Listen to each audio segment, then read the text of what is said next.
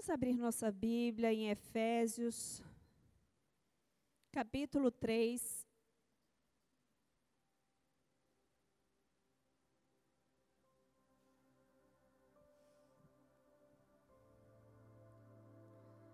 Efésios capítulo 3.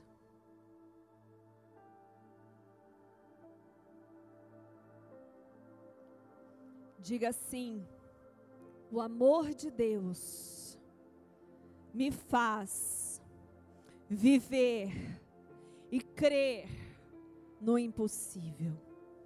Amém?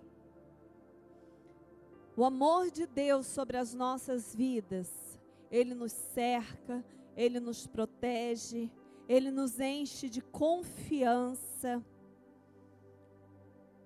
E aqui nesse texto de Efésios, capítulo 3, Hoje o tema da minha palavra é justamente esse: o amor de Deus me faz crer no impossível. Nós estamos iniciando o mês das causas impossíveis.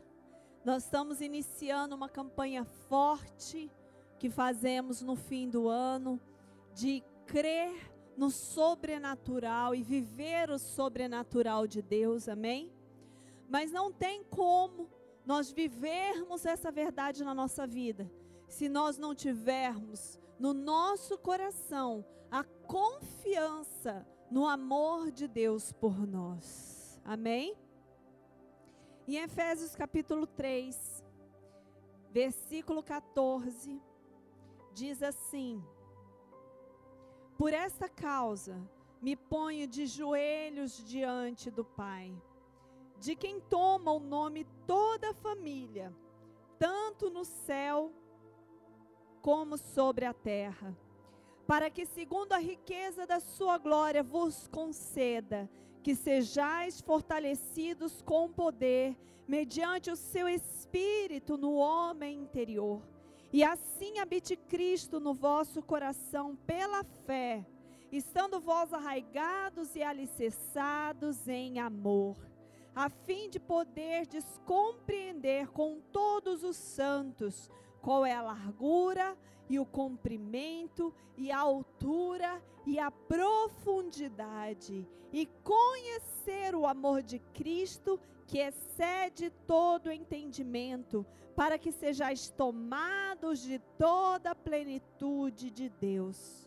Ora, aquele que é poderoso para fazer infinitamente mais do que tudo quanto pedimos ou pensamos, conforme o seu poder que opera em nós. A Ele seja a glória na igreja e em Cristo Jesus, por todas as gerações, para todos sempre. Amém e amém. Glória a Deus. Aleluia. Tem texto que eu leio aqui que eu falo assim, não preciso nem pregar mais, né? Porque o próprio texto já diz tanto, já fala tanto, já transmite tanto poder, que eu falo, não precisa pregar mais, pode fechar a Bíblia, vamos embora para casa. Essa palavra já fortaleceu, já tocou o nosso coração. Mas tem alguns pontos aqui, queridos, que são importantes para que a gente compreenda e para que a gente realmente é, nos sustente, que a gente seja sustentado através desse amor em nossas vidas. Versículo 14 ele fala: Por esta causa me ponho de joelhos diante do Pai, de quem toma o nome toda a família, tanto no céu como sobre a terra. Eu tenho falado isso, e eu quero repetir nessa manhã, porque nós aprendemos por repetição. Diga para a pessoa que está do seu lado: você aprende por repetição. Quanto mais você faz as coisas, mais você aprende. Quanto mais você ouve, mais você aprende. Se você está ouvindo, mas você não está fazendo, então você não está aprendendo. A Bíblia nos ensina que nós somos abençoados é, por Deus através da nossa prática e não através somente de ouvir a palavra, amém? Então, por isso que nós somos chamados para ser praticantes da palavra e não apenas ouvintes. Então eu quero dizer para você que a paternidade, que a convicção da paternidade de Deus na sua vida faz milagres em você e através de você. Quando nós conhecemos quem é Deus e que Ele é o nosso Pai e que Ele quer o melhor para nós, nós conseguimos confiar e nós conseguimos manifestar a essência dele em nós. Amém? Um dos planos de Satanás na nossa sociedade é destruir a figura do pai. Porque ele sabe que quando ele destrói a figura do pai na vida de uma pessoa, ele está atrapalhando a paternidade de Deus naquela vida. Muitas vezes você não teve um pai amoroso, presente, doador, abençoador, um pai que se importava com você. E porque você não teve esse pai, você tem dificuldade de entender Deus como seu pai. Mas o amor dele nos cura. Amém? Põe a mão no seu coração e diz assim: O amor de Deus, o meu Pai, por mim, me cura de todas as feridas. Sabe por quê? Porque mesmo que o teu pai, do teu pai natural, tenha te desamparado, não tenha te protegido, não tenha cuidado de você como você merecia, Deus, ele se manifesta na sua vida como seu pai. Ele é um pai presente, ele é um pai onipotente, ele é um pai que manifesta o seu amor por você todos os dias. Você só precisa ter olhos para enxergar e um coração grato para reconhecer o amor e o cuidado dele sobre a sua vida. Só de você estar vivo já é uma manifestação do cuidado de Deus sobre a sua vida. Sabia? Porque você foi escolhido por Deus para estar aqui nessa terra. Você foi escolhido por Deus para nascer na sua família, através do seu pai e da sua mãe. Você só de nascer já foi um vencedor. Quando a gente tem filho, quantos são mães aqui? A gente não gosta nem eu, pelo menos eu não gostava nem de perguntar para a médica como que a coisa acontecia, o que que podia dar errado, porque se você for pensar em tudo que pode dar errado, você nem tem filho, não é assim? Se for pensar em as doenças que podem a, a, a, dar na criança, se for pensar os problemas que você pode ter na gestação, se você for pensar na probabilidade de qualquer dificuldade que você possa ter, se for pensar nisso tudo, você nem tem filho, você fala, não, misericórdia. Não vou nem, nem, nem, nem vou nem tentar. Né? Então você de ter de estar até aqui, você já é um grande vencedor. Você já foi escolhido cuidado por Deus em toda a sua trajetória. De você ter conhecido a Cristo, você é mais do que vencedor. Amém? Já expressa o cuidado e a vontade de Deus sobre a sua vida. Então, quando você compreende Deus como Pai, quando você começa a enxergar o cuidado dele na sua vida, nas pequenas coisas, você com, começa a viver como um vencedor que você é. Você para pra, de se vitimizar, você para de ficar com dó de você quando as coisas não saem bem. Você para de ficar querendo chamar a atenção das pessoas por dó, por pena, você para de ficar se colocando como vítima das situações e você começa a entender o cuidado de Deus em todas as coisas que acontecem na sua vida, porque a palavra diz: tudo coopera juntamente para o bem daqueles que amam a Deus, para o bem daqueles que são chamados segundo o seu propósito. Amém? Você aprende a descansar na confiança deste amor. Diga glória a Deus. Então, nós tomamos o nome de Deus, nós somos a família dele aqui na terra. Para que, segundo a riqueza da sua glória, versículo 16, vos conceda que sejais fortalecidos com poder, mediante o seu espírito no homem interior. Esse poder, queridos, dentro aí da, da no, no, original aqui da Bíblia, é dunamis. É uma palavra que chama dunamis. E o que, que é o dunamis? É uma força, é uma habilidade, é um poder que reside em uma coisa, em algo, pela virtude da sua natureza. O dunamis é Deus dentro de você. É o poder dele que habita em nós. E aqui está dizendo que você é fortalecido pelo Espírito de Deus no seu homem interior, através desse poder. Quando nós recebemos o Senhor na nossa vida, quando nós entregamos o controle, o governo da nossa vida ao Senhor, Ele nos fortalece, Ele ativa dentro de nós esse dunamis, puff, que é o poder de Deus dentro de você.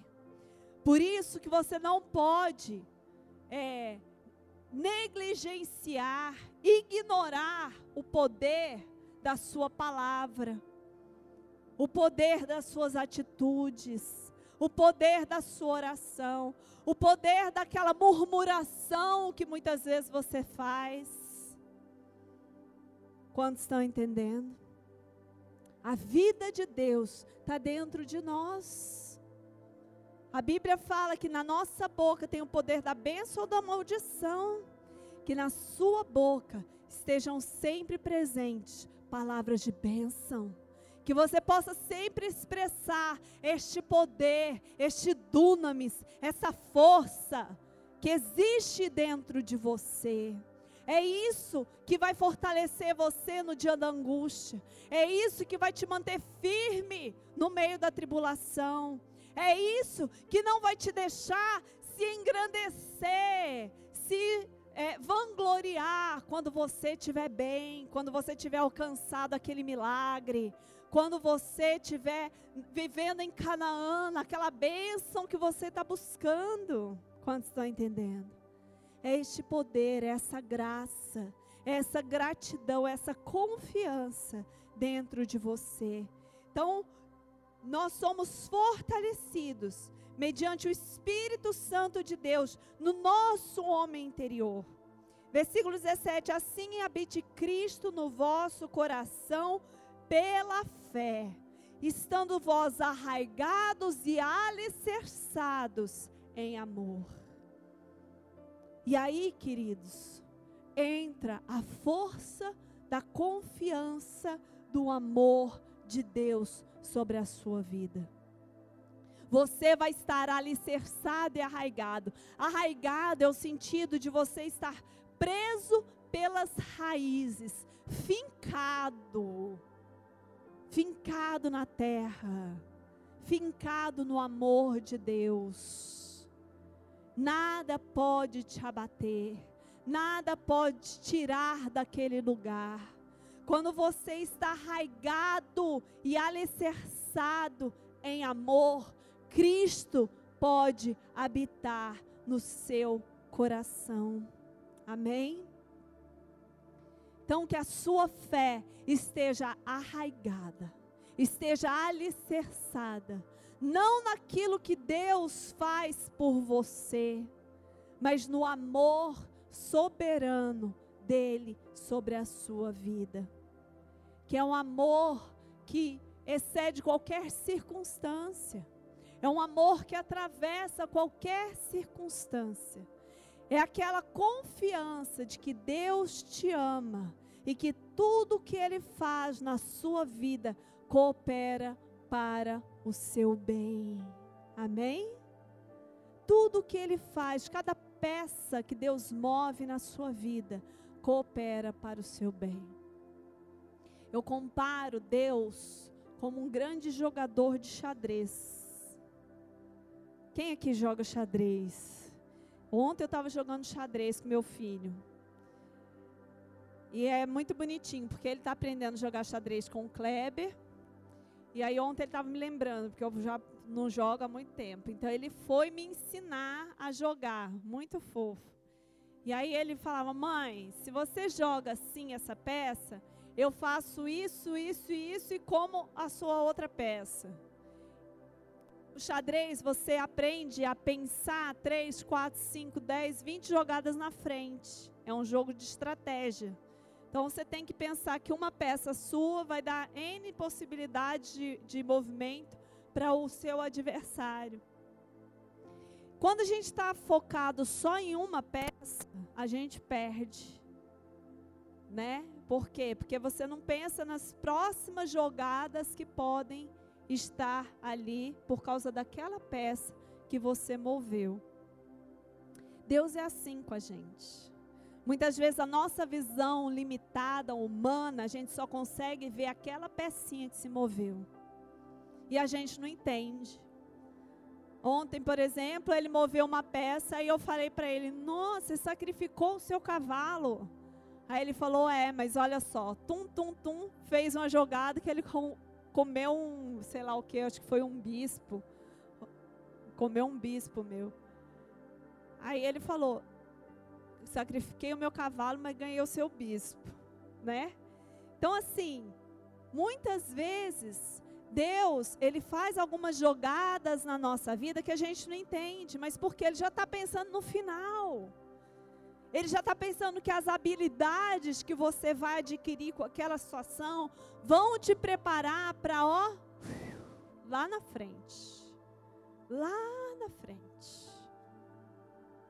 Eu, quando Jesus, quando eu comecei a trabalhar para Deus, na casa de Deus, eu tinha 10 anos de idade, 10 para 11 anos de idade. Eu dava aula para crianças, numa célula estratégica que meu pai cuidava.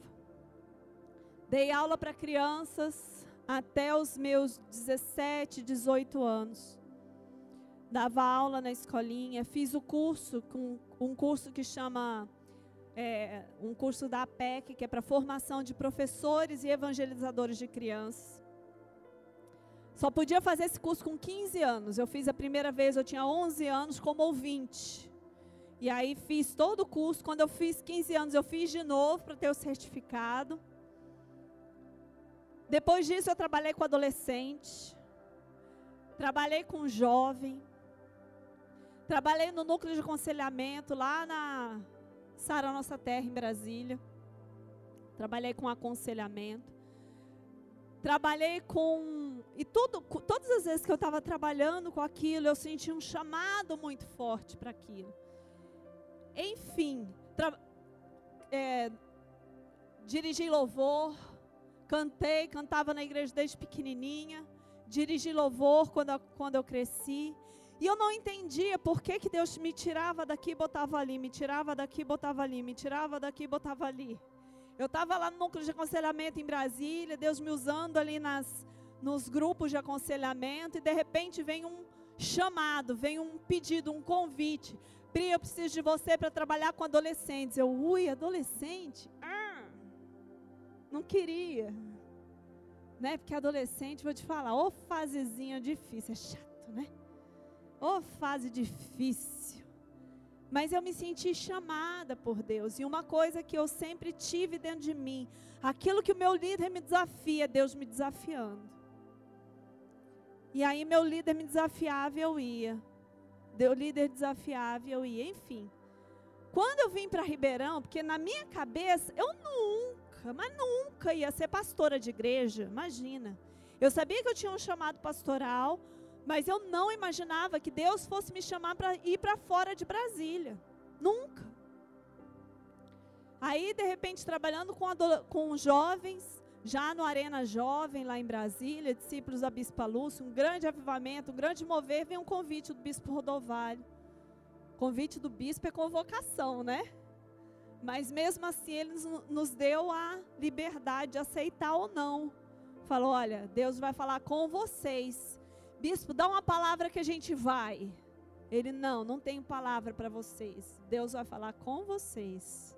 E Deus falou conosco que nós viemos para Ribeirão para abrir uma igreja. Eu já tinha aberto uma igreja na vida? Nunca. Mas eu sabia como funcionava cada pontinho da igreja. Porque Deus tinha me levado em todos os departamentos, em todas as áreas. E Deus me deu a graça ali, ó, de ir direcionando. É assim, eu e meu marido, né? Ele com a sabedoria, a direção profética dele. Eu ali com o administrativo, com a, com o, a visão de processos, né? Do que se espera disso, daquilo. Fui ali, fui ali, fui ali. Deus conhece cada um dos passos que nós vamos dar no futuro. E a gente tem que ter essa confiança de que quando Ele está ali, às vezes numa coisa pequenininha te adestrando, você está ali, lida de célula com as suas ovelhinhas ali, ali Ele está te preparando para ser um pastor no futuro. Ali Ele está gerando no seu coração paixão, Ele está gerando no seu coração confiança, Ele está gerando ali no seu coração fé, zelo por aquelas ovelhinhas, 5, 6, 7, 8, 9, 10 que você tem na sua cela, para que você um dia cuide de um rebanho maior. Amém? Cada coisa que Deus faz na nossa vida é segundo a vontade dele, é para o nosso bem. E quando nós amamos a Deus, nós temos essa confiança de que Ele é por nós em todas as situações. Amém? Versículo 18: a fim de poder descompreender com todos os santos qual a largura, o comprimento, a altura e a profundidade, e conhecer o amor de Cristo, que excede todo o entendimento, para que sejais tomados de toda plenitude de Deus. Queridos, para que você viva a plenitude de Deus, não tem outro caminho, não tem outro é, é, outro, outro meio para você alcançar a plenitude de Deus. Você precisa entender este amor. Você precisa compreender o amor de Cristo por você, aquilo que ele fez por você na cruz. Compreensão fala de algo cognitivo, de algo natural. Você vai compreender qual a largura, o comprimento, a altura e a profundidade. Mas essa compreensão só acontece quando nós conhecemos. Quando nós experimentamos. Conhecer aqui no original, ele tem esse sentido de experimentar, de vivenciar o amor de Deus. E muitas vezes você está esperando viver o amor de Deus só quando você chegar naquele ponto que você tem orado. Ah, quando Deus, quando eu conseguir pagar a minha casa, aí eu vou entender que Deus me ama. Ah, quando eu conseguir o meu emprego, aí eu vou saber que Deus me ama, Ele cuida de mim. Ah, quando eu conseguir me formar no meu curso. Ah, quando eu conseguir me casar. Quando eu conseguir casar com uma varoa ungida, uma mulher de Deus. Ah, quando eu conseguir casar com um homem de Deus. Aí eu vou saber que Deus me ama. Não. Você tem que conhecer e compreender e experimentar o amor de Jesus o amor de Deus por você em cada detalhe da sua vida. É no ar que você respira. É na árvore que ele coloca lá no estacionamento para você botar o teu carro embaixo. É muitas vezes no lugar que você entrou, bispo, eu não tenho carro. É, você entra no ônibus onde está lotado, mas bem naquela hora você chega ali ou a pessoa levanta e você senta. Não é assim? Eu já andei muito de ônibus, eu orava, Deus providencia um banco, porque as viagens eram longas. E muitas vezes era assim, eu chegava, encostava, quando via, a pessoa levantava e eu, ó, puf, obrigada, Senhor. Né? É o amor de Deus nos mínimos detalhes, nas coisas pequenas e nas grandes. Quando você acha que o dinheiro acabou, de repente vem uma pessoa e te abençoa. Às vezes, quando eu pensava, gente, não tem dinheiro para fazer despesa essa, essa, essa, semana. Eu lá em Brasília, recém-casada, dinheiro era contado na moedinha, assim, ó. Deus não tem, despesa, não tem dinheiro para fazer despesa essa semana, fazer compra. Aí minha mãe chegava e falava: Ah, minha filha, eu fui na feira, comprei tanta coisa. Eu esqueço que vocês não estão mais em casa. Toma aqui para vocês. Chegava distribuindo. Eu falava: Aleluia. Que Deus seja louvado. Né? É isso. Aleluia. É isso. Nós temos que conhecer essa, esse amor que se expressa em todo detalhe na nossa vida. Sabe por quê? Olha o versículo 20. Aquele que é poderoso para fazer infinitamente mais do que tudo quanto pedimos ou pensamos, conforme o seu poder que opera em nós. Não fique limitado, querido, pela sua visão. Não fique limitado por aquilo que você quer. Porque às vezes a gente fica lá diante de Deus, Deus é isso, Deus é aquilo, Deus é aquilo outro, me dá, me dá assim, me faz assim, faz daquele outro jeito, me faz agora, me faz amanhã. Você está limitado pela tua visão. E você esquece que Ele é poderoso para fazer infinitamente mais do que tudo aquilo que você pensa ou pede. E você está lá, ó, pedindo coisinha pouca. Você está lá limitando Deus, de repente, dentro de uma caixinha. E Ele está lá de cima, né, olhando e falando assim: oh, minha filha, oh, meu filho, é só isso. Sério que você está chorando só por causa disso? Sério que você está aí pedindo e achando que nem isso eu vou te dar? O que eu tenho para você é infinitamente maior e melhor. Amém? Agora, esse descanso, essa confiança, você só consegue viver quando você está alicerçado e arraigado e fortalecido no amor, na verdade do amor de Deus por você. Eu lembro no dia do meu casamento,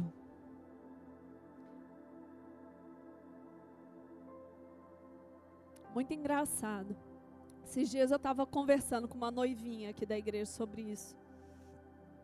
Meu cerimonial falava assim: Você não fala que Deus te ama, então ora. Então ora. Porque tudo assim, o meu casamento foi a cerimônia, né? Foi assim a expressão do amor de Deus por mim, porque tudo que eu falava, tudo que eu pedia desde criança, assim, desde adolescente, que eu queria casar num lugar, numa chácara, ou num lugar com área verde. Eu amo verde, eu amo árvore, eu amo lago, eu amo água, eu amo tudo isso, natureza. Então eu tinha um sonho de casar num lugar assim. E Deus foi providenciando tudo isso assim nos mínimos detalhes. E eu queria chegar num cavalo branco, as coisas brega, né? Mas eu sonhava com aquilo né, um cavalo branco numa charrete. E aí eu sonhava e tudo, né, um lugar. E foi exatamente assim que Deus proporcionou para a gente a nossa cerimônia de casamento, assim nos mínimos detalhes, né? E eu fui vendo o mover de Deus em todos aqueles momentos, né, no fotógrafo, tudo, tudo, tudo, tudo. Um dia eu ainda vou pregar para os jovens, vou contar para vocês os milagres, vocês aprenderem a confiar que Deus tem infinitamente mais do que aquilo que vocês pensam ou pedem. Amém?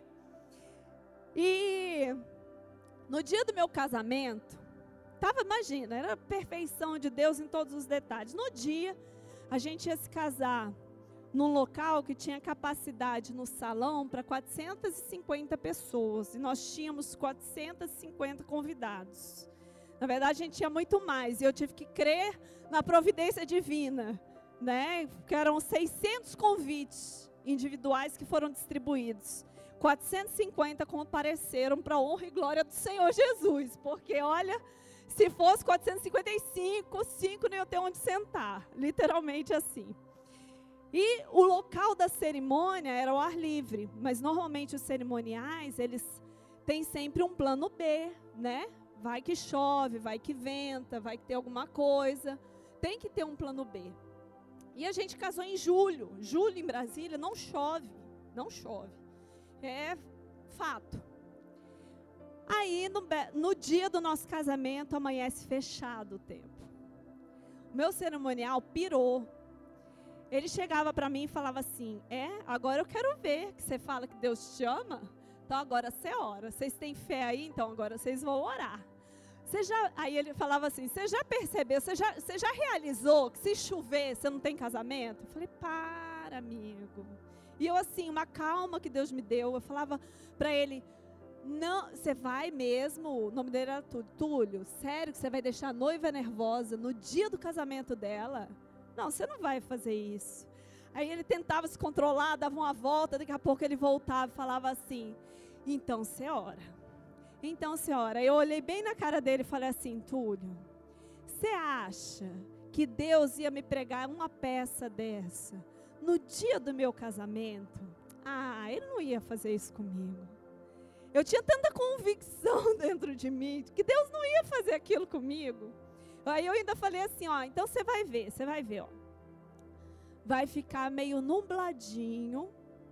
Para quê? Para o dia não ficar muito quente, porque é o ar livre.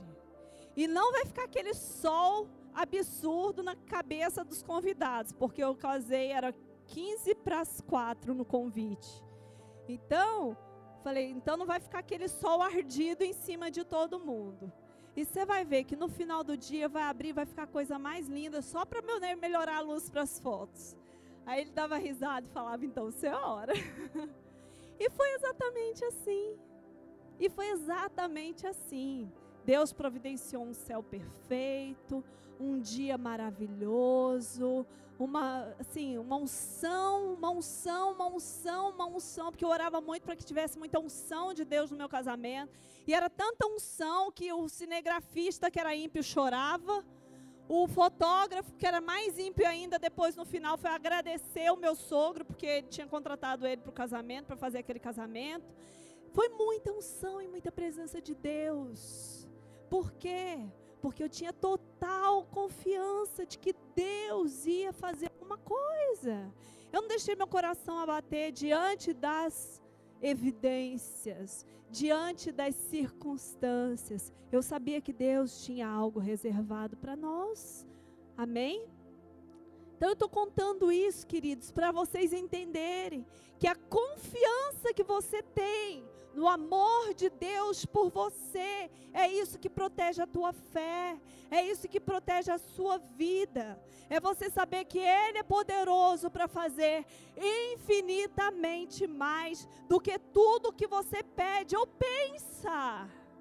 Você pensa, Deus pode fazer infinitamente mais. E que a Ele seja a glória na igreja em Cristo Jesus, por todas as gerações, para todos sempre. Não é que Deus me ama mais, não, queridos. É porque eu realmente confio no amor dele por mim. Quantos estão entendendo? Amém?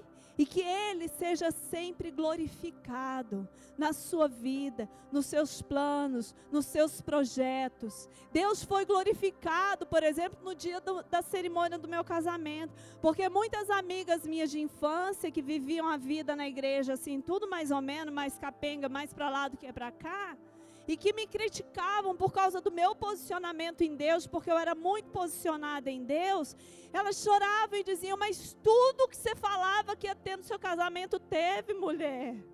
Eu falei: É. A gente faz, a gente confia no amor de Deus, faz a nossa parte e Deus nos surpreende. Diga glória a Deus. Amém? Então você vai experimentar e conhecer a plenitude do Senhor. E para terminar, eu quero ler em Romanos, Romanos capítulo 8.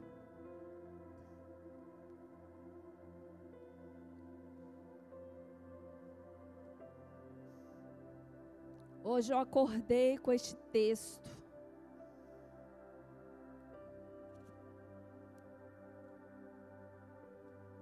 Romanos capítulo 8 versículo 31.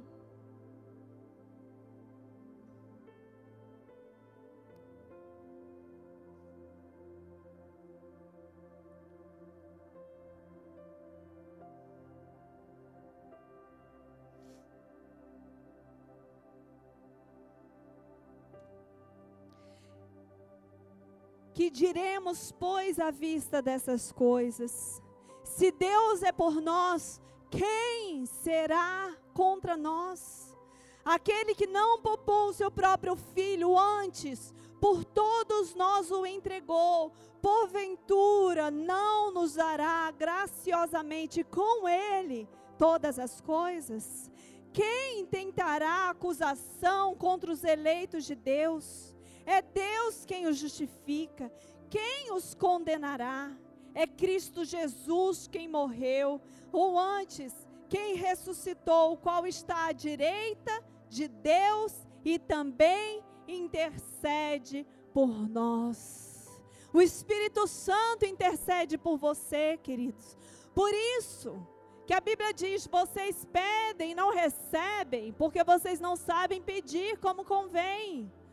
Tudo que você pedir diante de Deus, querido, coloque Deus se for da tua vontade, porque aí o Espírito Santo vai interceder por você, segundo a vontade dele. Amém? E confie. Por quê? Quem nos separará do amor de Cristo?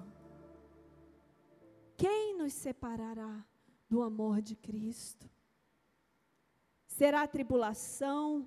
Ou angústia, ou perseguição, ou fome, ou nudez, ou perigo, ou espada. Sabe quem que pode separar do amor de Cristo? A sua decisão. É a única coisa. E mesmo assim não é nem do amor, é da presença, porque Ele vai continuar te amando. Quantos estão entendendo? Você, pela sua decisão, você pode se afastar do amor de Cristo. Você pode não viver mais debaixo deste amor, mas você nunca será separado deste amor, porque Ele vai te amar independente das suas escolhas. Ele vai te amar independente daquilo, que, do lugar onde você estiver. Quem nos separará do amor de Cristo? Será tribulação, ou angústia, ou perseguição, ou fome, ou nudez, ou perigo, ou espada, como está escrito, por amor de ti, somos entregues à morte o dia todo, fomos considerados como ovelhas para o matadouro. Em todas essas coisas, porém, somos mais do que vencedores. Aleluia.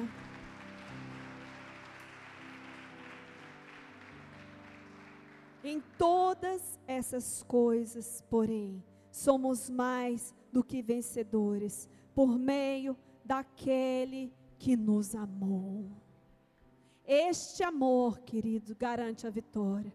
Este amor garante que as suas causas impossíveis se tornem possíveis. Não há impossível para o seu Deus.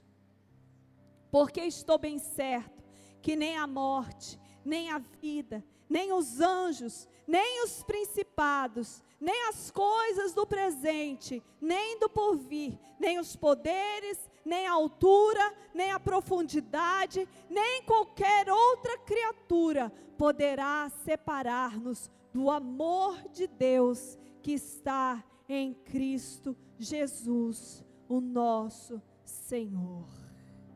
A confiança, queridos, no amor de Deus por você, vai te fazer descansar e crer que o melhor dele irá se cumprir na sua vida.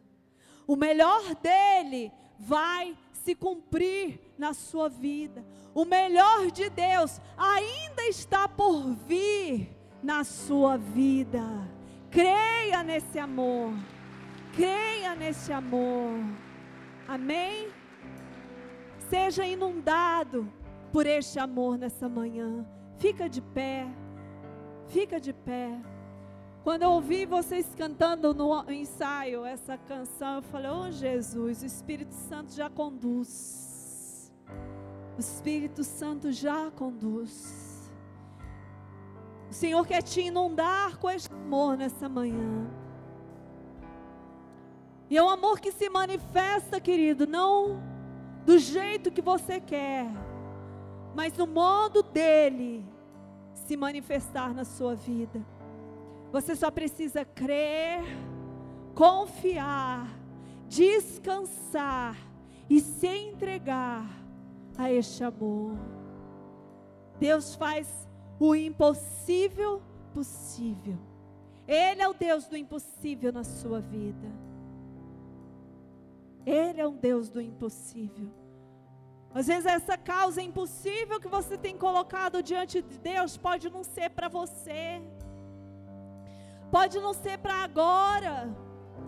Pode não ser para dia nenhum na sua vida, mas nem por isso você vai deixar de amar ou você vai deixar de ser amado. Porque a resposta não de Deus também te protege. O não de Deus para a sua vida te protege, te guarda. O não de Deus para a tua vida te abençoa. Você precisa aprender a confiar e descansar e obedecer e não querer que as coisas saiam do seu jeito e na sua hora. Eu quero chamar aqui à frente você que quer ser fortalecido por este amor nessa manhã. Nós vamos ministrar essa canção. E você vai ser inundado pelo amor de Deus. Você, quer que, você que quer entregar os seus sonhos, os seus projetos, os seus planos. Você que quer dizer, Senhor, eu me submeto a este amor, eu confio no teu amor. Me ensina a confiar neste amor. Vem até aqui à frente. Vem até a frente, derrama o seu coração tu no altar do Senhor. A paz que excede todo entendimento humano. Aleluia.